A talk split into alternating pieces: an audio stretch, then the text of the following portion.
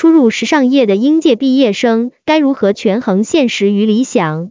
参与冷云时尚四群群友，时间二零二一年八月二十一日，庄主 Yohana 广州学生。以下的冷云时尚圈讨论是就行业问题的讨论及总结，这些分享属于集体智慧的结晶，他们并不代表冷云个人观点。希望通过此种方式能让更多行业人士受益。对于想进时尚圈的朋友来说，可能你的专业并不是设计、营销，你的身边根本没有与时尚圈相关的人物。进入社会后，虽然对时尚满怀热情。但是苦于没有相应技能，只能闭着眼睛摸着石头过河。作为应届毕业生，毕业后不知道怎么进入时尚圈，不知是否要为了理想放弃原本的规划，还是按照自己原本设定好的路和专业继续走下去。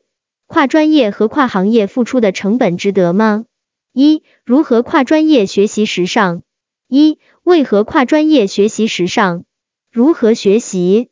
庄主，首先我解释一下我为何跨专业学习时尚，以及当时是如何学习的。我本科学的是碳金融，但是这个专业不是我的兴趣所在。还在读初中的时候，对于我这个每天穿校服的人来说，时尚界有巨大的吸引力。虽然想进入这个行业的源头挺俗的，但是我还是义无反顾通过读研进入这个行业。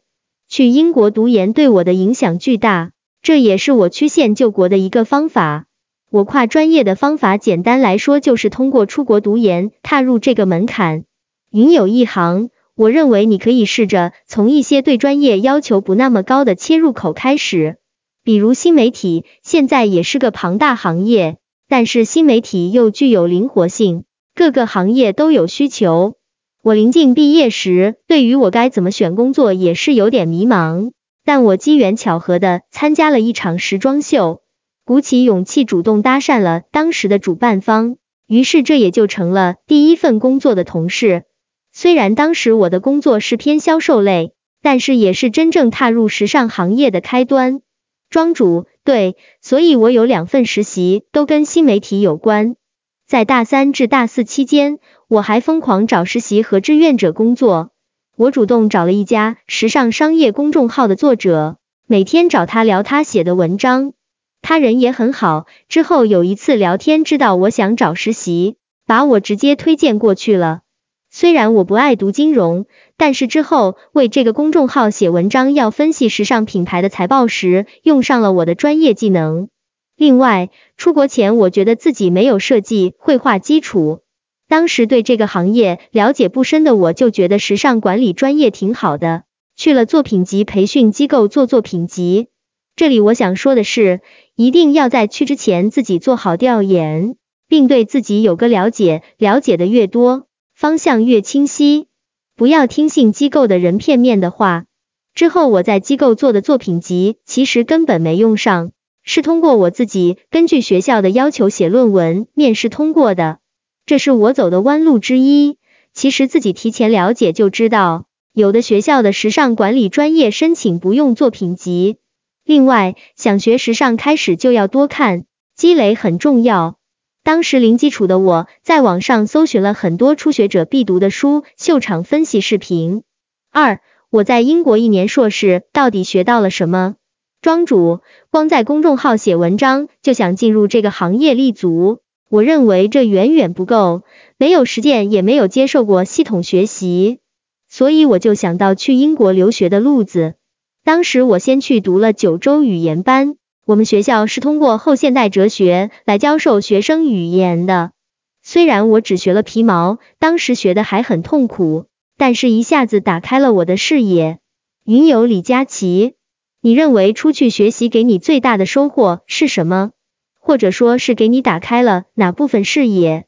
庄主，我与当时介绍我进公众号的作者也聊了一下，他写的文章我一直感觉与其他人与众不同。原来他也是学了后现代理论的。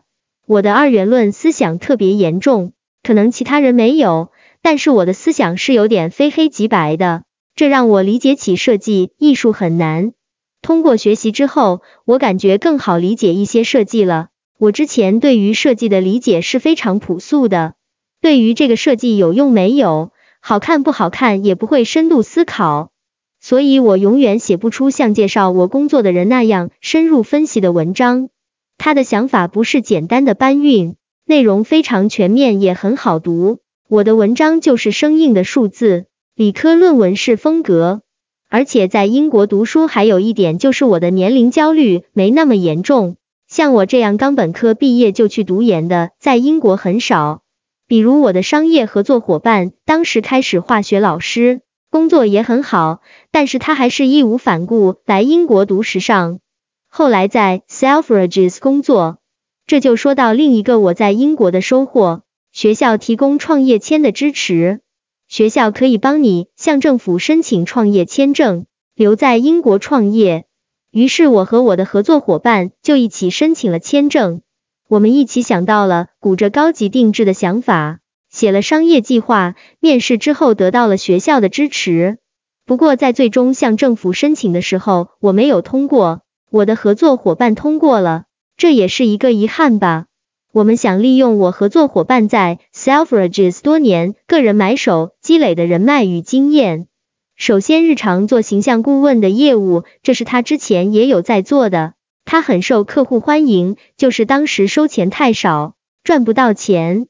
其次就是最大的骨折高定，我和他去看过两次巴黎时装周，一次是高定时装周，这样我们也有机会与高定屋的人合作。云有暖溪，庄主在英国留学会看一些服装设计师或者时装屋的原著吗？骨折高定在英国的市场情况需求大吗？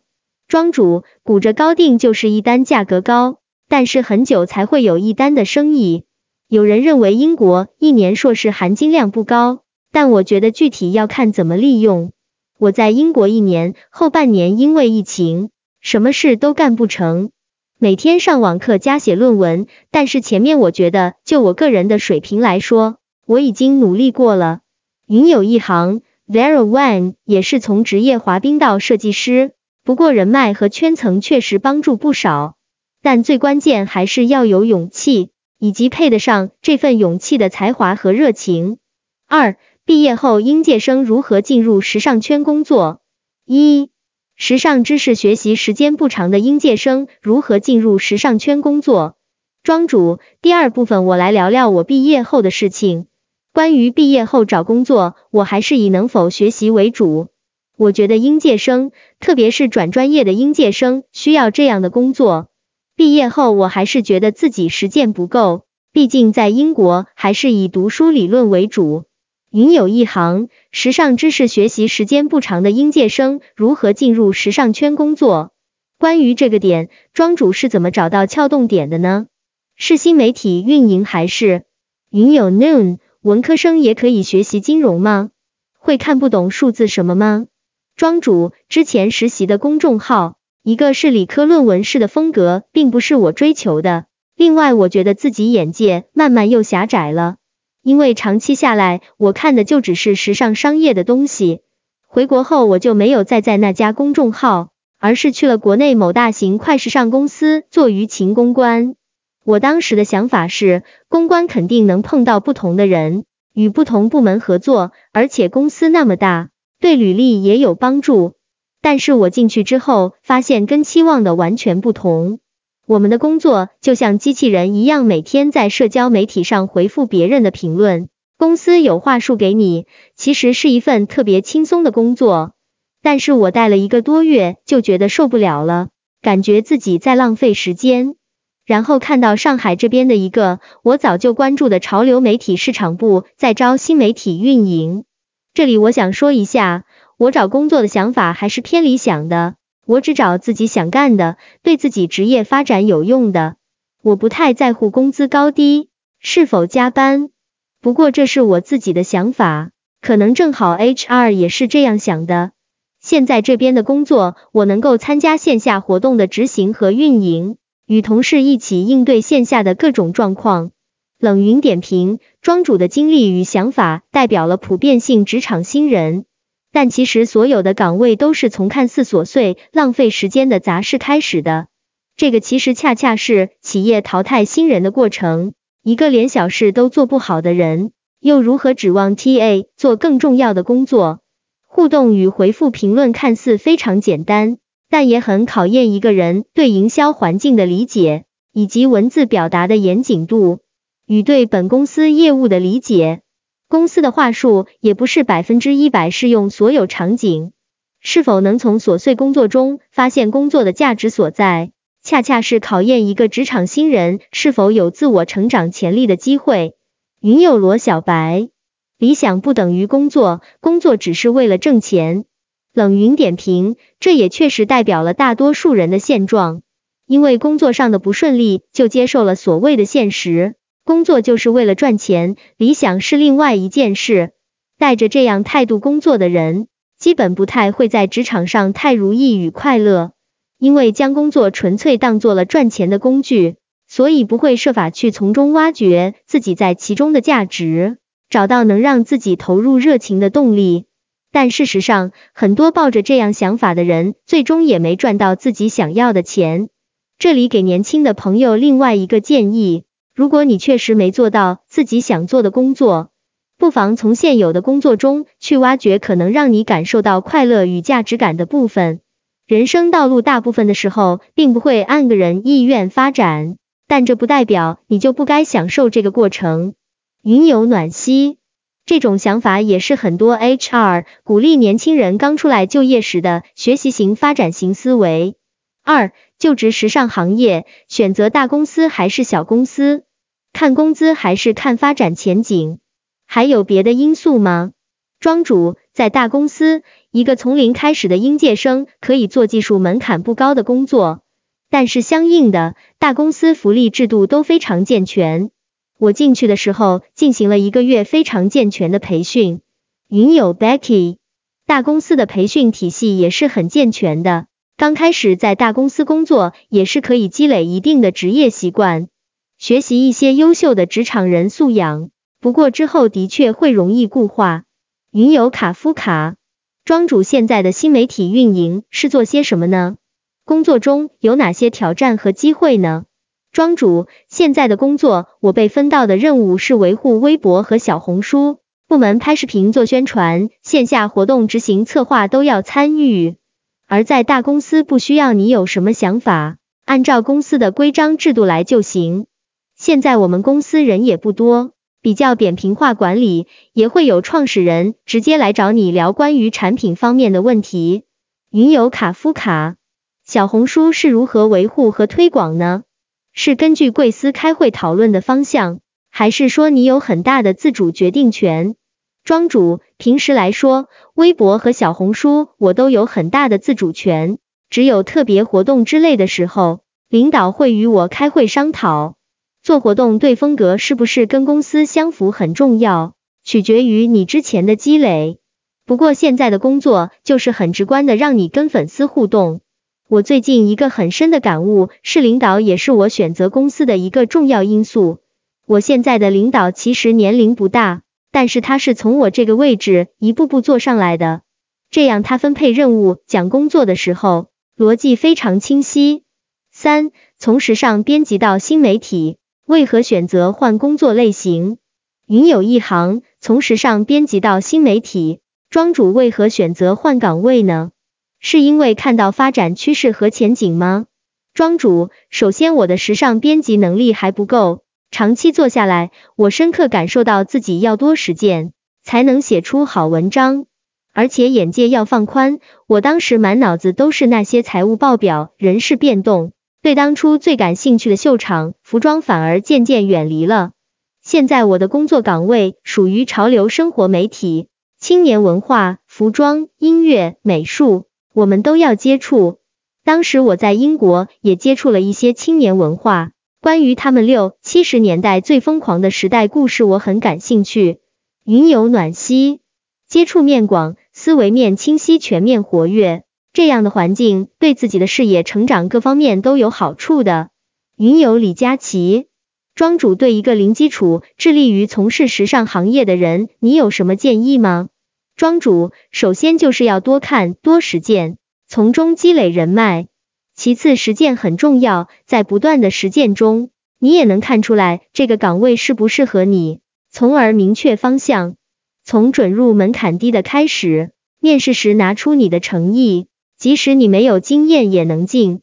云有一行，我第一份工作是在买手店做衣橱顾问，帮夫人圈层或者有需求的白领圈层进行上门服装搭配。他们当时复盘来说，这个市场虽然看似小众，但是需求并不算小。因为很多人群很讲究台面，但是自己的一些时尚感不够，就需要专业的团队帮忙。云有卡夫卡，庄主当时是在公众号写什么类的财务分析？受众群体是哪些呢？庄主，我写的是时尚品牌和集团的财务分析，包括销售额对比、未来品牌规划、商业路线。受众群体是想快速知道时尚行业商业层面变动消息的人，但时间做长了之后，发现自己力不从心。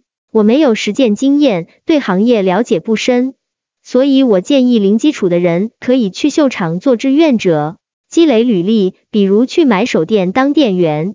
云有罗小白，如果是打工，庄主理想的工作是怎样的？庄主，我理想的工作是有创造力的。能参与线下活动的工作，我想跟不同的人接触，不要待时间久了思维就僵化的那种。